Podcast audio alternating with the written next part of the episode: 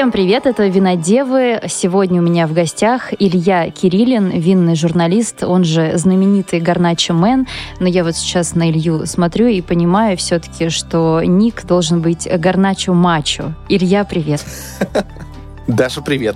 Но ты стал просто, вот ты мимикрировал вообще, ты настоящий испанский мачо. Я думал, сейчас я тут буду такой экзотичный, все дела, из Москвы приехала, такие смотрят, типа, ну и что? У тебя какой-то акцент есть? Из какой части? Я говорю, в смысле, из какой части? Чего? И они не понимают, из какой части, там, Испании, Латинской Америки я. Так что экзотика это падает. Потом ты что ты из Москвы, они говорят, а, ну ты там жил, что ли, наверное? Я говорю, нет, я там родился, как бы родился, пригодился, потом что случилось, и все пошло немножко не так. Но в целом, э, вот этот мой э, южноевропейский лук здесь особо не помогает. Все хотят экзотики. Слушай, ну вот во всех интервью тебя сразу начинают спрашивать про гарначу, и ты практически нигде не рассказываешь про себя. Чем ты занимался до вина и как ты пришел в вино? Расскажи мне, пожалуйста. Долгая достаточно история, потому что изначально я пошел в университет э, на международные отношения. Соответственно, после этого ты из университета выходишь, у тебя есть диплом, но у тебя нет какого-то практического навыка, вообще никакого. Ну, ты знаешь э, какой-то язык нормально, какой-то язык плохо, второй. И знаешь, кто в 16 веке кого убил из э, королей. И я пошел подаваться во всякие международные компании на отделы стажировок стажировок для малых специалистов. Одна называлась Джонсон Джонсон, а вторая была Диаджо. И в обе меня взяли, но в Диаджо, это которая алкогольная компания, которая представляет там водку Смирнов, Джонни Уокер, Бакарди, все такие.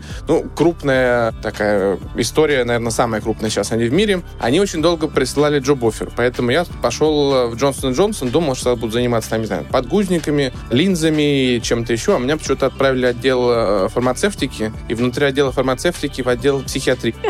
А, и как бы заниматься заниматься маркетингом в отделе психиатрии, когда у тебя препарат для борьбы с шизофренией, ну вот как-то Поэтому, когда меня позвали в крепкий алкоголь, как бы между психиатрией и алкоголем, естественно, ты выбираешь алкоголь. И два с половиной, наверное, поработал в Диаджо. Сначала занимался продажами э, в онтрейде, потом в следующем году маркетингом. И поэтому я тут, значит, ездил везде туда-сюда, и везде в барах приличных лежал всегда журнал Simple News. Я что-то такого начал почитывать, думаю, какие странные люди, целый журнал про вино, что там можно писать. Поэтому, когда Simple News искали нового редактора, я зачем-то им отправил э, сообщение в Facebook, они зачем-то меня позвали, ну и зачем-то мы договорились до чего-то, что я туда вышел без знания в вине и без знаний в журналистике. Главный редактор сильно рискнул, как мне показалось тогда. Да я, в принципе, сильно рискнул, но очень удачно мы так проработали, и вот постепенно я дорос до того, что стал нормальным, разбирающимся в вине человеком, который еще что-то умеет писать. Ну и расскажи мне, как себя чувствует человек, на которого подписалась Вайн Фолли. Люди у нас же очень добрые, говорят, а, ну это наверняка какие-то китайские СММщики на тебя подписались, не, не китайские, индийские.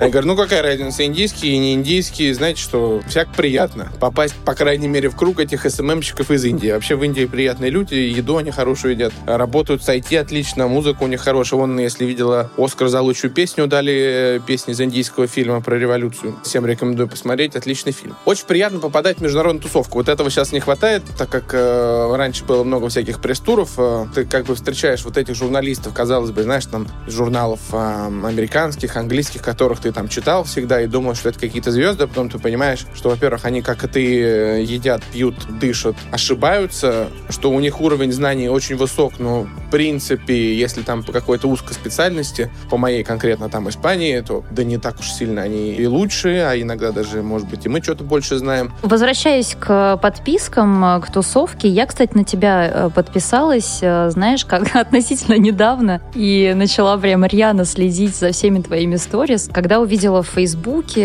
какой-то воспоминания, которые ты зарепостил с Николя Жали. я думаю, вау, ничего себе. А, Было дело. Вот э, расскажи мне, пожалуйста, про эту встречу, про это общение. Ведь, э, ну, я понимаю тебя как журналист, у нас есть профдеформация, встречаясь с какими-то людьми, ну, великими, да, как э, принято сейчас говорить модное слово, мы иногда разочаровываемся, и эти встречи проходят по-разному.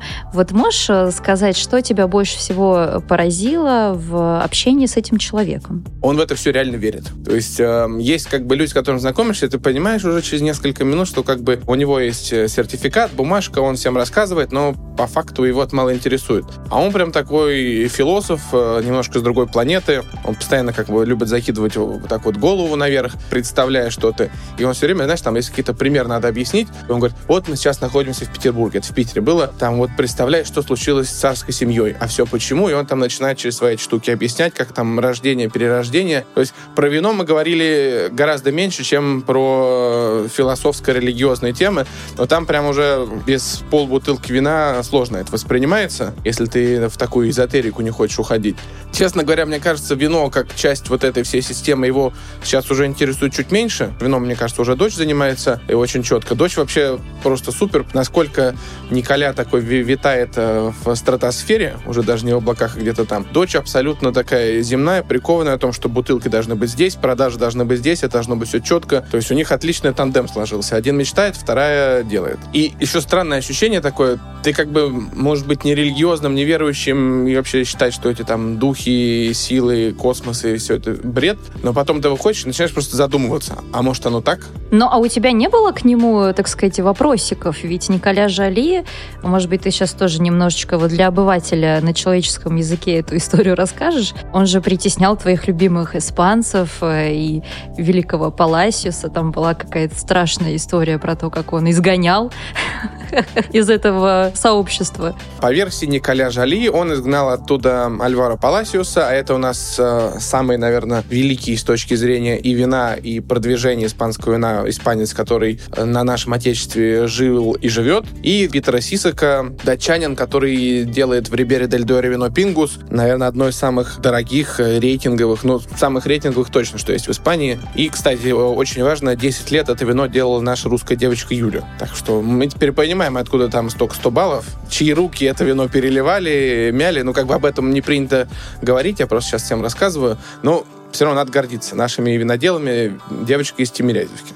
Собственно, по версии Николя, он их изгнал за то, что они не понимали вино, они делали слишком много бочки. И тут надо сказать, что это правда. По версии испанцев, э, ну это то, что мне Питер рассказывал, вот эта ассоциация Ренессанс де Запеласьон, которую Николя Жаль сделал, она немножко стала театром одного актера. Поэтому якобы они сами ушли. При этом э, Питер Сисок продолжает быть биодинамистом, у него даже своя ферма есть, а на ферме там какие-то специальные коровы, целая биодинамическая школа. Они раз в несколько месяцев туда съезжает с кучей молодых людей, которым показывают, как делать вот эти вот препараты с коровьим навозом или не с коровьим навозом, потому что каждый навоз биодинамики важен. От коровы он такой дает, от козы такой, от овцы такой. То есть там, если почитать книжку, э, а книжек очень много по биодинамике уже, то есть там внутренняя логика есть. На вино биодинамика реально влияет хорошо, это факт. Давай мы сейчас уже с тобой поближе перейдем к Испании, раз уже мы начали называть какие-то имена знаковые. Почему именно Испания тебя так увлекла, почему именно Гарнача? Испания из-за своей истории, это винодельческая страна очень молодая.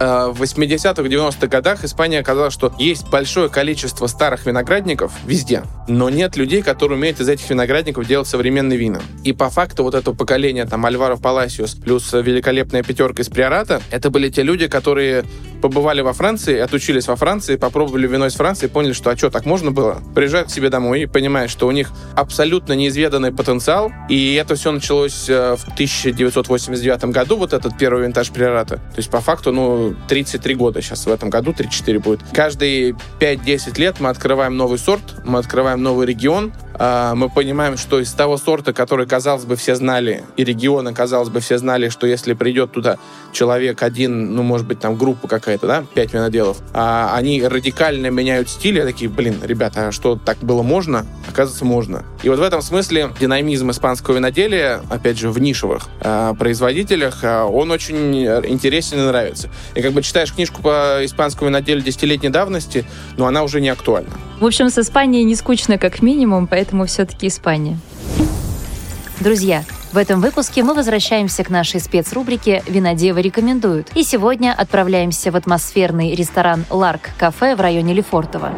Да, классные концепции обнаруживаются за пределами Садового, и «Ларк Кафе» именно такое место, что отлично сочетается с темой нашего эпизода. Только в этом заведении вы можете попробовать настоящий астурийский сидр, который подается на уникальном приспособлении эсконсиадоре. Он создан для того, чтобы насытить сидр кислородом и тем самым разбудить тихий напиток. Оригинальную идею с севера Испании в Москву привез владелец ресторана Юрий Моисеев. Ларк Кафе – это семейное заведение, где вы можете позавтракать, захватив домой свежую выпечку, пообедать с партнерами и поужинать с друзьями, наслаждаясь живой фортепианной музыкой. Старинный инструмент в зале – семейная реликвия. Кроме шуток, один мой знакомый именно здесь сделал своей девушке предложение. Кстати, она согласилась. Наверняка не без помощи винной карты, разработанной известным сомелье Романом Сосновским. Более 60 наименований старосветских вин, нового света, много нашей любимой Бургундии и автохтонные образцы для искушенных винолюбителей. Подробную информацию о Ларк Кафе вы найдете по ссылке в описании этого выпуска.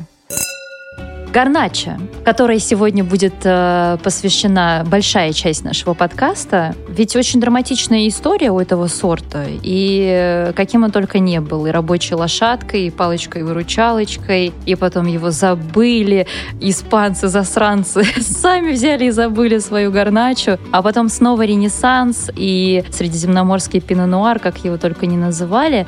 Вот э, расскажи, пожалуйста, моим слушателям, что мы должны знать о гарначе, о его истории, что очень хорошо характеризует этот сорт. Здесь он называется гарначо, во Франции называется гренаж, и встречается на всем юге Франции, Шатанев-Дюпа, Южная Рона. И есть он еще на Сардине, там он называется кананау. А, значит, они считают, что кананау это сорт Сардинии, на самом деле, исторически. И дальше, когда испанцы захватили Сардинию, они такие, о, блин, классный сорт, давайте-ка мы к себе его заберем. И так он распространился по Испании, югу Франции и там некоторым еще другим средиземноморским регионам. Итальянская версия подтверждается тем, что они нашли э, упоминание слова кананау, но раньше, чем упоминание слова гарначо, нашли какой-то сосуд, где были косточки этого кананау. Испанцы старых сосудов не нашли. В пользу испанской версии происхождения, точнее даже не испанской, а арагонской, то есть Испания до того, как она объединилась, это было большое количество разных королевств. Собственно, Арагон это было очень важное королевство, которое потом объединилось с Кастилией. Они поженились, э, Фердинанд и Изабелла, и появилась современная Испания. Кстати, если вас интересует искусство, Фердинанд и Изабелла, а, оказывается, были родственниками, причем достаточно близкими. Им папа римский разрешил э, пожениться тайком, а вот когда идешь в музей Прада и смотришь на портреты их детей и внуков, понимаешь, что они были очень близкими родственниками, потому что вырождение династии быстро случилось. Королевский живописец, явно он как-то немножко фотошопил красоты людей, на которых он работал, но даже при всей э, возможности сделать их посимпатичнее у него явно не получалось. Арагон почему? Потому что генетики показали, что самое большое генетическое разнообразие сорта Гарнач находится именно там. А чем больше генетического разнообразия, значит, в этом регионе сорт больше всего мутировал, значит, он здесь больше всего находится времени. Так что, скорее всего, ну, 99%, что он из этого Арагона пришел, а, и поэтому вместе с арагонцами сорт, скорее всего, распространился. Почему его всегда считали такой рабочей лошадкой, палочкой-выручалочкой? Потому что он э, дает много алкоголя. То есть во Франции, в штане в Дюпапе, по одной из версий, его начали высаживать после вот этой эпидемии филоксеры, американского жучка, который убил все лозы. Почему? Потому что ты можешь, во-первых, э, большую часть этого будущего бленда таким достаточно мягким, аккуратным сортом заменить, а во-вторых, оказывается, бордосцы, когда у них вина, ну, скажем так, были жиденькие, недозревшие, они покупали сиру из Роны, и добавляли ее, так называемое вот это вот эрмитажированное бордо. А бургунцы покупали гаринаш или гарначу из Роны.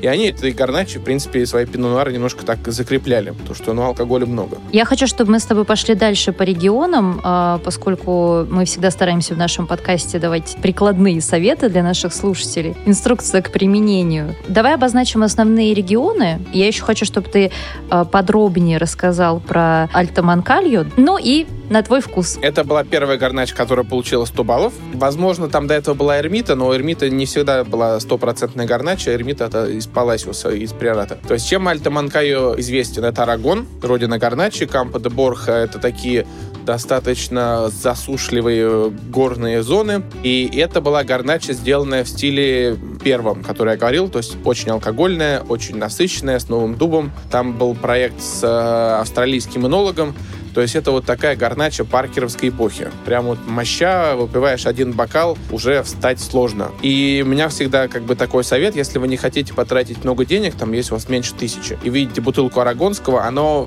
всегда будет хорошо, либо ок. То есть там недоразумений не будет. В Арагоне из интересного есть э, два мастера вина. Один так называемый летучий шотландец, э, Норал Робинсон, он действительно шотландец, поэтому у него хозяйство называется летучий шотландец, и он там как раз-таки в Кампо де Порхе сидит, и у него такие вина получаются мощные достаточно. Второй мастер вина это Фернандо Мора, и он вообще первый испанец, который испанский испанец, который стал мастером вина. Он инженер, в 2008, по-моему, году. Ему захотелось попробовать сделать вино. Сделал у него себя прямо в квартире. В ванне. То есть он живет на четвертом этаже в ванне. Как это получилось? Э, ну, видимо, как минимум у них было две ванны в квартире. Причем сначала все говорят, что это было в гараже. На самом деле был не гараж, это было прям, ну, реально апартаменты обычные. И что-то как-то ему понравился этот процесс. И он со своим другом Марио Лопесом основали они Фронтонио, и пошло это дело. И вот у них сейчас 60 гектар старых лоз. Продолжает покупать эти старые лозы у дедов. Деды раньше не хотели продавать, сейчас радуются, потому что как бы молодежь не хочет работать на виноградниках, потому что, ну, это очень романтично, что ты приезжаешь на виноградник, ты его потому что есть там вино своего имени. Я горна четыре раза собирал, ты ее начинаешь ненавидеть, потому что это старые лозы, они высажены кустом, это вот примерно уровень куста, как картошка. Ты вечно корячишься, чтобы найти там эти маленькие грозди, и не понимаешь, почему он так дешево стоит. Все говорят, вот, вино дорого стоит. Я говорю, ребят, один раз ездите на виноградник и поймете, что вино стоит слишком дешево. По крайней мере, в этих зонах, где все делают вручную. Дальше есть э, Риоха. И Риоха Баха, то есть Риоха Восточная, сейчас мы ее называем Риоха Ориенталь, а там исторически всегда была Гарнача. Там сейчас самый главный у нас это Альваро Паласиус с его исторической винодельней. Вот есть вино Монтеса. Это такая вот гарнача очень округлая. То есть там ягоды, так вот очень много вишни, очень много трав, вкус, в котором сделано настолько хорошо, что иногда, так хочется сказать, так скучно, потому что там ничего из нее не выбивается. Очень аккуратный танин, как будто бы вишневый, вишнево-черешневый фреш. Дальше есть Навара. Навара, она как раз между Риох и Арагоном. Во-первых, там цвет.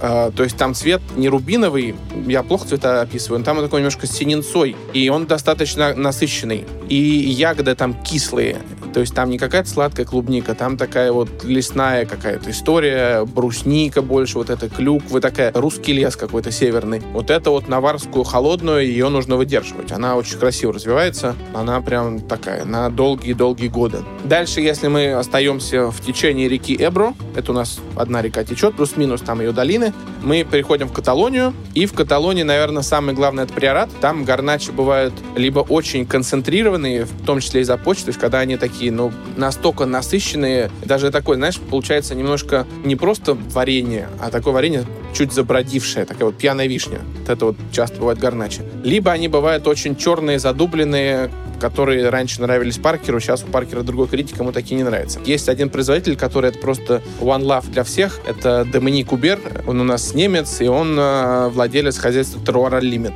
И вот он делает из гарначи, ну, наверное, один из самых тонких стилей не только в Испании, но и в мире. Вокруг Приората есть такой регион, называется Монсант. Там у нас на юге почвы из песка, а на севере там высоко, и там почвы из известняка. Известняк, как известно, всегда дает более тонкие, более свежие вина, плюс там высоко. Поэтому там гарнач получается по свежее, действительно. Там, где пески, там еще ниже. И мы все думаем, что сейчас будет очень-очень жарко. Но тут надо э, вспомнить про Шато Раяс. И Шато Раяс, наверное, это, ну, это самый великий гренаж в мире, безусловно. И как бы все современные испанцы, которые начали что-то думать, они в основном все будут говорить, что мы попробовали бутылку Шато Раяс, узнали, что это гренаж, потом попробовали нашу гарначу, думаем, а что, так можно было? А почему наша не такая?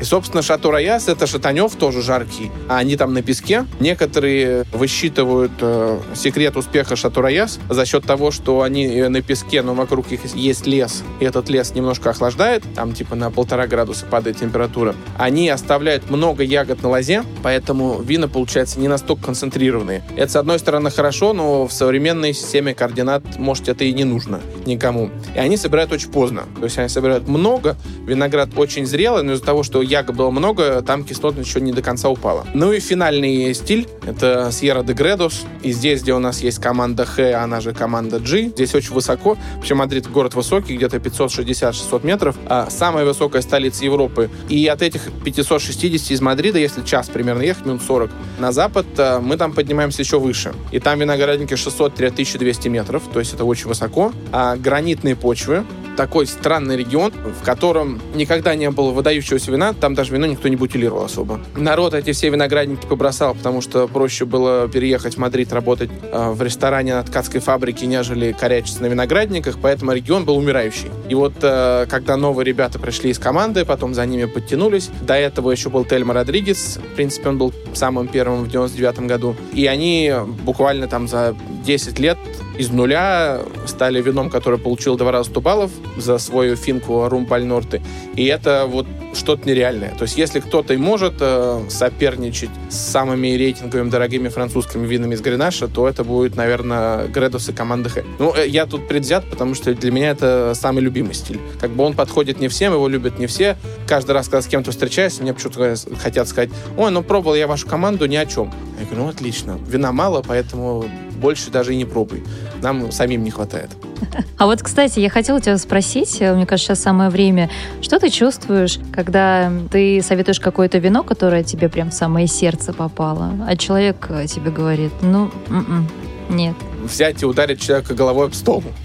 Потому что как бы ты там, знаешь, со всей душой вот эту вот бутылку доставал, там, не знаю, последняя бутылка в Москве, а они такие типа, ну, ну ок, ну ничего такое некоторые вина, ну, не то, что до них нужно дорасти, а они не подходят для каждого, особенно если человек начинает, ему нравятся пока, наверное, другие вина еще. А сейчас я к этому подхожу более философски, значит, э, кому-то эта бутылка достанется, кому это нравится. Я специально для тебя, Илья, собрала россыпь вопросов от э, наших подписчиков, от слушателей подкаста «Винодевы». Вот хороший вопрос, кстати, от Антона, нашего постоянного слушателя. Он интересуется, а из каких еще сортов получаются сразу и белые, и красные, и розовые? Пино Нуар, есть Пино Гри, есть Пино Блан. Это все как бы мутация цветовая одного того же самого сорта. И Гарначи тут ничем не хуже, потому что у нее тоже разные есть цветовые мутации. Есть Гарначи белая, Бланка, Гарначи Тинта обычная, Гарначи Грис серая. Есть еще Гарначи Пелуда, вот это самая странная дичь. Это которая волосатая? Переводится с испанского, это гарнача волосатая, да. И все начинают думать, что, ой, волосатая, там какие-то будут волосы на ягоде, там волоски на, на листе у нее есть, и она такая, она более, более кислотная, чуть более дикая. Как раз-таки вот лесманиес из приората от Доминика, это гарнача пелуда. Вот очень важно сказать, есть гарнача тинторера. И это не гарнача, это французский сорт Аликанте Буше, и это сорт красильщик. Красная не только кожица, но еще и мякоть. Поэтому у него цвета очень-очень много. Не надо пытаться это сравнивать с гарначи, но как само по себе явление тоже хорошо. Светлана интересуется у тебя. Как понять, что розовое из гарначи? Есть ли какие-то тайные признаки? Человек готовится к чемпионату по слепой дегустации. Нужны конкретные лайфхаки, Илья. Но оно для меня всегда, знаешь, чем пахнет? Может, у меня странно ассоциация, потому что я пудру редко нюхаю, но вот такая вот советская пудра из детства, которая, ну, для макияжа. Такая чуть сладковатая, какое-то или сухое молоко, там, ну, что-то какой-то такой тон у меня есть. Он меня всегда уводит в современные розовые из Прованса. И либо в стиле, сделанные как Прованс. Просто в испанских из Гарначи там будет алкоголь ощущаться. Исторические розовые из Гарначи, которые делали, они были всегда насыщенные в цвете, они такого, знаешь, цвет э, клубничного компота и аромата тоже клубничного компота. Причем такого компота хорошего, домашнего, когда на даче ты сварил, пока там у тебя клубника не испортилась. Вот и по цвету, и по аромату это всегда должно быть. Вот это традиционные, в основном наварские розе, а они всегда были такими. Вот еще хороший был вопрос от нашей подписчицы. Есть ли такое понятие, как плохой год в Испании? Вот складывается ощущение, что у испанцев слишком все хорошо, виноград у них не страдает. Ну как так? Это ж, это ж не очень. Вообще понятие плохого года, оно в современном мире больше не используется. Как французы теперь пардос делают. А, если раньше был год там выдающийся, хороший, средний и плохой, то теперь то, что раньше называлось плохой, сейчас называется классический. Нет такого, что что-то не созрелое, что-то получилось э, разбавленным, было много всяких заболеваний. Засуха, проблема засухи есть, но, опять же, разрешено использовать, э, добавлять э, кислоту на винодельне. С этим все плюс-минус работают. Это не только в Испании, это все южные регионы, там в Италии даже в Пимонте это делают иногда. Есть года сложные. Вот э, в Приорате был такой недавно, когда у нас пандемия случилась в 20-м, Вот э, Лесманис, он даже как бы Доминик ничего не сделал, потому что было очень много дождей, и если ты работаешь с э, органикой, у тебя нет, э, скажем так, химических средств борьбы с заболеваниями, то тебе нужно обрабатывать после каждого дождя практически. А дожди шли там ну, чуть ли не две недели подряд. Выходить работникам было практически нельзя. Если у тебя работник живет в другой э, части провинции, там буквально, не знаю, через, через 5 километров, он не может сюда приехать без разрешения. Короче, очень много винограда пропало в приорате, и это было удивительно. Какой-то год вино не получилось или получилось плохо, но все-таки здесь такого не бывает. Моя любимая часть про фудпейринг. Вот с таранкой, вобла, как ее сейчас по-разному называют. Ты когда-нибудь закусывал таранкой горначу? Тут я тебе скажу, что для меня лучшее сочетание с таранкой — это оранжевые вина. Причем такие оранжевые, дикие. Вот максимально, знаешь, там, где и танины, какая-то еще странная э, аромат жидкости для снятия лака, то есть это вот летучка. И в этом смысле гарначи белая, которая гарначи бланка из Каталунии, там есть традиционный стиль, называется он брисат, то есть это как когда белое вино делается с, с кожицы, то есть оно делается почти как красное. Это как бы не в Грузии, где еще ветки добавляют, но это иногда бывает радикально. И вот эта штука с воблой, такой вот сухой, я люблю сухую, нежели чем жирную, жирную. Сейчас, наверное, Влада мне хотела бы исправить, но тут на вобл тоже у каждого свой вкус, поэтому извините. Потому что не всегда пэринг должен быть исключительно из-за там хорошей пары, иногда он на эмоциональном уровне у тебя случается, и тебе просто хорошо. Что, в принципе, объясняет много и разрешает много, но когда ты видишь, что здесь кто-то заказывает устрицы и с устрицами пьет красное из Рибера дель Дуэро, тут, конечно, поднимаются вопросы к этому человеку. Как вообще сами испанцы, понимают ли они в вине, что там у них э, по поводу вина, как они пьют вино вино есть ли у них какие-то диковинные, любопытные особенности, которые ты, как э, настоящая горначо-мачо, уже заметил, проживая э, в этой великолепной стране. Ну и э, сразу вот вдогонку я у тебя прочитала как-то в Телеграме, что беда вообще с покупкой вина в Мадриде. Это правда? Очень хорошо работают онлайн-магазины. Неудобно только в плане доставки, потому что если там у нас курьер тебя опаздывает на 15 минут, ты пишешь сразу, все начинают на Фейсбуке, вот, а есть у кого-то знакомый знакомый из э, директоров Яндекса доставки, как бы, ну все, на 15 минут опоздали, скандал невиданный, там человек умирает, потому что ему пиццу не привезли. Здесь курьеры, они, в принципе, даже не звонят, недавно привозили, они просто на какую-то точку выдачи это отвозят. Обычно точка выдачи какой-то табачный магазин, который работает до трех. Ты должен быть готов к тому, что доставку нужно ждать. Среднестатистический испанский магазин, там будут очень традиционные вина. То есть там будет Риоха Рибера, Вердеха Альбариньо, три кавы, два шампанских. Там, ну, скучно получается.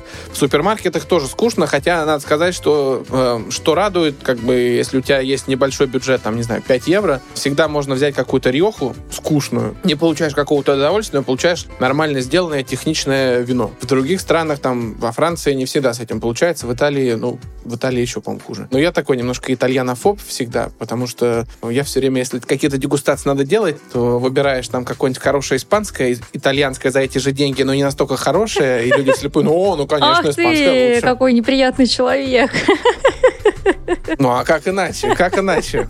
Ну, опять же, потому что иначе люди бы не подумали, что в Испании есть нормальное вино. Очень хорошую фразу где-то вычитала однажды, что в моем представлении просто блестяще характеризует испанское вино. В нем всегда много солнца, свежести, ну, почти всегда, и легкости восприятия. Это вот то, что, наверное, сейчас Испанию, и вот мы с тобой подходим к трендам пресловутым, делает модной. Я с тобой абсолютно согласен. Самый прикол то, что мы-то понимаем про всю крутость испанского виноделия. А испанцы пока еще сами не поняли в массе своей. И массовый потребитель, он в вине не разбирается. Он не хочет разбираться, он не экспериментирует, он пьет две марки красного и две марки белого. То есть в красном он пьет Реху и Рибера Дель Дуэро, да, в белом Вердеху и Альбариню. И очень много пива. Пиво здесь базовое, оно никакое, но самое главное качество, что оно очень холодное. И ты вот заходишь в бар, опять же, есть стереотип о том, что в Испании плохой сервис, он медленный. Можно все, что угодно говорить, плохой, неплохой, но он точно не медленный, потому что ты в бар заходишь, э, на тебя сразу смотрят, и говоришь к слову канья, то есть они говорят сервеса как пиво, они говорят канья это как размер. То есть это вино, пиво, наверное, либо 0,2, либо 0,3. То есть это совсем мало. Как только ты сказал, через 3 30 секунд она уже стоит. Про тренды. Давай мы с тобой немножко поговорим. Э, вот э, тренды Испании 2023. Отличный журналистский вопрос. Что бы ты назвал? Не было ниш Там не было ниши для Гарначи из Гредоса, не было ниши для Канаров. Сейчас эти ниши появились. То есть Канары остались в тренде. Очень большой тренд на Альбаринью, причем как массовый, так и нишевый, крутой. То есть массовый сейчас Альбариньо в этом году был самым дорогим виноградом, который вообще в Испании продавался в среднем. Для меня правило такое, что если я сделал готовку Альбариньо, у меня нет ощущения, что сейчас будет дырка в желудке из-за кислоты, то это, наверное, не самый хороший Альбариньо. То есть он должен прямо вот прожигать все везде. Весь прикол с Альбариньо, что это сорт, который нуждается в выдержке, потому что у него вот эта кислотность, чтобы она чуть-чуть сгладилась, и у него как бы такой а, тон совсем молодого вина ушел и началось легкое развитие, ну хотя бы там 3 года, 2-3 года требуется. Но среднестатистический испанец, он ищет самый молодой альбарини, что есть. Вот сейчас 22 э, год, э, если стоит бутылка 22-21, все будут брать 22 Но вот правильные ребята, они бы и готовы были выдерживать, но спрос настолько большой, в основном в Штатах, что у них э, не получается это выдерживать, и там, если ты хочешь купить, открываешь, не знаю, там, винторговую компанию, хочешь купить хотя бы один палет, 600 бутылок, тебе такие, о, мы бы и рады, ребят, но нет. Из трендов таких нишевых э, сейчас идет тренд на Рьоху, которая не традиционная, не модерновая, такая вот с каких-то отдельных частей, отдельных виноградников. Может быть, не обязательно это будет темпранилью там, или гарначи, или гроссиано, или немножко в оранжевые сделаны, или там какая-то мутурана бланка, мутурана тинта будет присутствовать. То есть это Риоха, которая не похожа на Риоху, то, что мы про нее думаем. Ну и э, тренд, конечно, э, конечно же, на Херес. Но это такой, знаешь, тренд даже не локальный, это тренд среди трендсеттеров. Поэтому в основном, мне кажется, это, знаешь, там вино, которое пьют сами сомелье, которые в эту карту ставят. Но вот если приходишь в крутой ресторан с хорошим сомелье, у тебя обычно там три листа идет шампани, рекальтанской в основном, потом три листа разных хересов, сухих причем. А, не только херес, но и вин из региона. И дальше уже начинается вся классика. Если ты видишь такое, понимаешь, что о, вот это правильная винная карта, здесь мы останемся. Немножко попытаемся объять другие сорта. Тем более мы уже упомянули Альбаринье, и это, кстати, сорт, который чаще всего мои гости, а это ведущие винные эксперты в России, называют как э, самый сложный для них в слепой дегустации. Еще очень часто называют мальвазию. Почему именно испанские сорта так сложны в слепой? нет одного стиля. Наше представление, что сорт ароматический, но по факту, если его делать на нейтральных дрожжах, на, на дичке и э, не использовать никакие примочки, у него характер это не так много, особенно в молодости. То есть альбариньо это что? Это э, я это называю такое вино для текилы. То есть это соленые лимоны или там соленые лаймы. То есть, когда у тебя много соли, на языке она остается, много цитрусовых, мы сейчас говорим про альбариньо нишевые, скажем так, от хороших ребят, которых там 10 штук обчелся, у него нет какого-то там персика или супер ярких цветов, как бывает вот этих у коммерческих альбариньо. То есть они очень такие закрытые и строгие в молодости. Дальше уже со временем они начинают немножко развиваться, там вот эти какие-то камни начинают появляться, но все равно вот эта вот э, цитрусовость э, доминировать, потому что кислотность там очень высокая. А мальвазия почему? Потому что здесь много мальвазий, и они все разные. Есть одни, которые ароматные, которые такие вот, как греческие, средиземноморские, там чуть мускатный тон. Есть те, которые вообще не ароматные. Там риаханская, у нее характера нет практически. Поэтому вот это, знаешь, это такое вино с ароматом белого вина. Ее очень сложно куда-то определить. Так, а, значит, Канары обещанные. Что я заметила за последние полгода, была во многих странах э, разных от Сейшел до Казахстана, и, значит, везде товарищи из винного сообщества мне подсовывают Канары со словами «Вот, попробуй сейчас вот это, все пьют, это вообще супер тренд, э, писк моды». Что это, скорее всего, листан, там, да, в 90% случаев, там, условный, это какие-то очень железные, с животными нотками, такие дикие, для меня необузданные вина, не супер вот в моем стиле, не в моем вкусе. Интересно, э, почему такие у него характеристики? Можно ли действительно канарские вина считать каким-то зарождающимся трендом любопытным, что ты об этом думаешь? И существуют ли там какие-то более изящные варианты? Потому что если мне придется пить канары, но мне хочется с удовольствием это делать в ближайшие пару лет. Значит, э, откуда вот такой странный тон идет вот это вот железистый. Это, скорее всего, из-за того, что эти вина очень редуктивные. И редуктивные они не из-за того, что их так делают, э, в том числе, а это из-за того, что это вулканические почвы. То есть Канар это у нас бывшие вулканы, а один даже недавно извергался. На Тенерифе всегда будет больше дичи пока, потому что ферментация на этих почвах, почвы там не хватает какого-то микроэлемента, я сейчас не буду врать, чтобы меня потом не заклевали. И из-за того, что этого микроэлемента в почвах не хватает, ферментация идет медленнее, и во время ферментации выделяется летучее образование серы. Поэтому, когда бутылку красного канарского открываешь, первая мысль — о, вино с пробкой. Мы один раз так в баре открыли 4 бутылки. Но оно не с пробкой. Оно просто настолько редуктивно, дымом пахнет, э, какой-то тухлостью.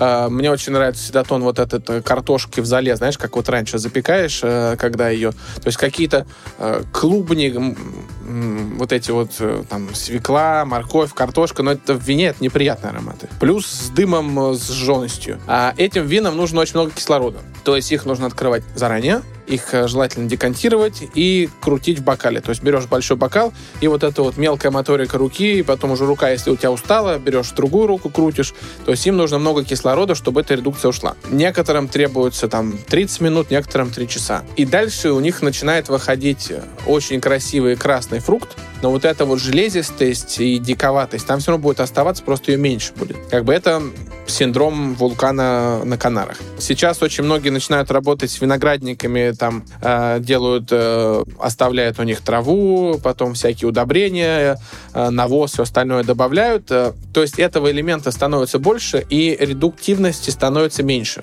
То есть вот если пробовать там канарские красные 21 года от того же Суэртес Дель Маркес, 22 года я пробовал, мы ездили к нему из бочек, там редукция есть, но ее очень мало, и они становятся сильно тоньше. Но Канары сейчас, э, особенно Тенерифе, в белых, это образно. Мы все любим называть Бургундией, потому что там самые дорогие цены сейчас. То, наверное, по белым это будет все-таки на Канарах из Листан Бланку. Они, конечно, с большей странностью, вот этой вот вулканической, но это очень-очень-очень тонко.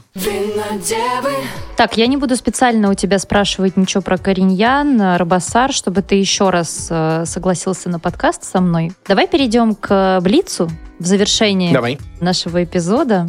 Топ-3 авторов, блогеров, журналистов винных, которых э, всем уважающим себя винолюбителям нужно читать, слушать прямо сейчас. Луис Гутеррес, Джейми Гуд и Влад Лесниченко. Топ-3 э, самых э, сексуальных сорта и почему именно они? М, Гарнача, Листан Негро, третий, ну, наверное, не Биола.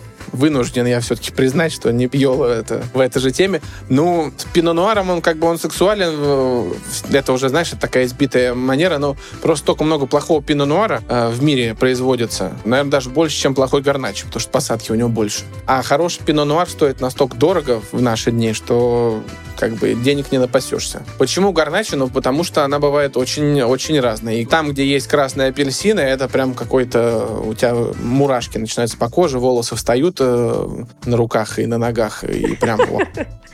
Ну и Листан Негра, потому что вот у Листана Негра у него есть э, шизофренический тон, когда ты не понимаешь, это вот э, вино с пробкой, не с пробкой, ты начинаешь с ним крутить, там что-то пытаться от него добиться, а потом реально оказывается с пробкой. Один раз мы, там три часа мы его крутили, а оно все-таки с пробкой было. Интеллектуальная сексуальность, не такая, которая там прям видишь, и она пошла, а с которой хочется посидеть, а потом уже она пошла. Так, мне надо еще раз продегустировать листан негра. Вот э, какой-нибудь там 20 года и будет счастье. Соглашусь, надо всегда помоложе брать э, при прочих равных. И топ-3 вин, которые бы ты взял на второе свидание с ней у себя дома. Обязательно нужно брать игристые. Мне очень нравится в игристом Калет Навасус. Они делают э, классический пенедес, то есть там база обычная, ну как бы у них есть база с шардоне, есть база с чарелла, а они то добавляют 3% хереса. С другой стороны, как бы, наверное, на втором свидании много говорить-то не приходится, а тут про него надо поговорить. Наверное, надо что-то попроще брать. Нет,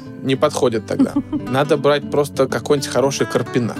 Как вот Рикаредо делает, э, там, даже самый базовый. Круто сделано, но там обсуждать особо нечего поэтому не будет отвлекать. Дальше из белых э, нужно взять что-то такое более маслянистое, какую-нибудь традиционную белую рьоху в бочке, знаешь, вот это, мне кажется, хорошо настраивает на такой вечерний лад, потому что альбарини от него другого хочется. Но вообще, странное дело, я не люблю вина Рибера Дель Дуэро, ну вот не люблю. Не мой стиль, они очень похожи многие. Но вот когда пьешь Вегу Сицилию, ты прям понимаешь, во-первых, что дорого, вино пахнет деньгами.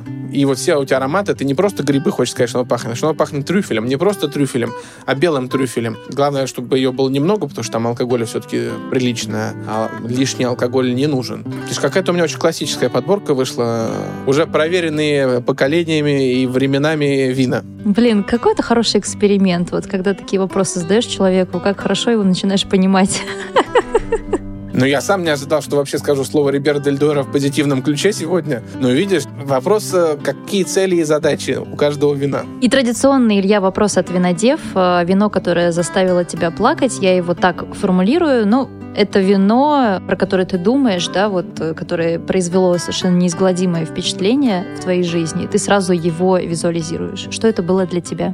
Это Лес Манис от Terror Limit. Мы были когда у Доминика. Ну, все пошло не так, потому что я опоздал на полтора часа, потому что до этого было много визитов. А дальше я почему-то думал, что он э, француз, а он немец. Как бы я опоздать к немцу на полтора часа, сказать ему, что он француз, ну, странно, что вообще как-то прошло дальше. Дальше он предлагает, поехали на виноградник. Ну, поехали. Он говорит, только у меня машина маленькая, ты езжай на своей.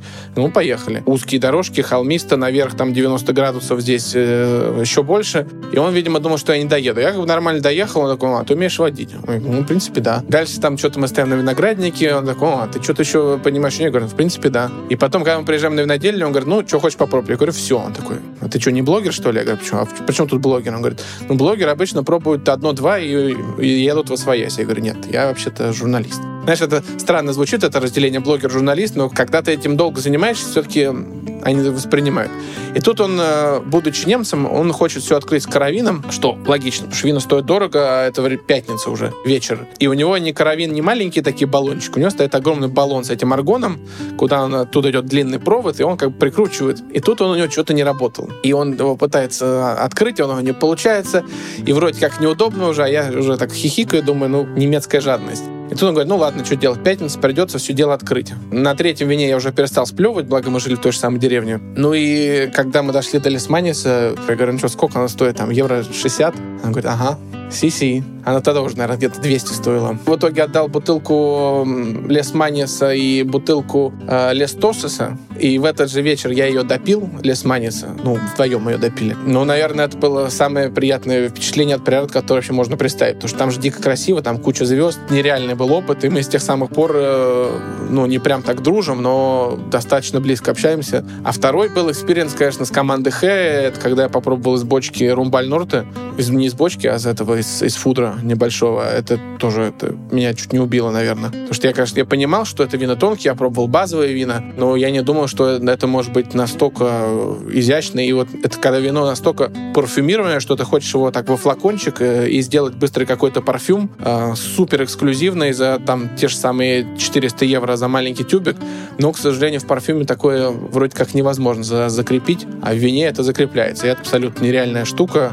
И вот до сих пор э, каждый раз, когда удается попробовать бутылку от команды Х, которая с отдельного виноградника, это прямо, ну, всегда такой праздник. Их очень мало, к сожалению, этих бутылок, и стоят они тоже недешево. Плюс этих отдельных виноградников, их штук 6, по-моему, сейчас на один сократилось. И это прям вот, ну, праздник, знаешь, который всегда с тобой. Плакать можно, конечно, когда счет принесут, а, но там уже не жалко. Я предлагаю встретиться еще и еще и еще и продолжить разговор об Испании. И, кстати, не только об Испании. Спасибо тебе большое. Илья Кириллин, винный журналист, он же Гарначо Мэн. С моей легкой руки, я надеюсь, с сегодняшнего дня твое второе имя Гарначо Мачо.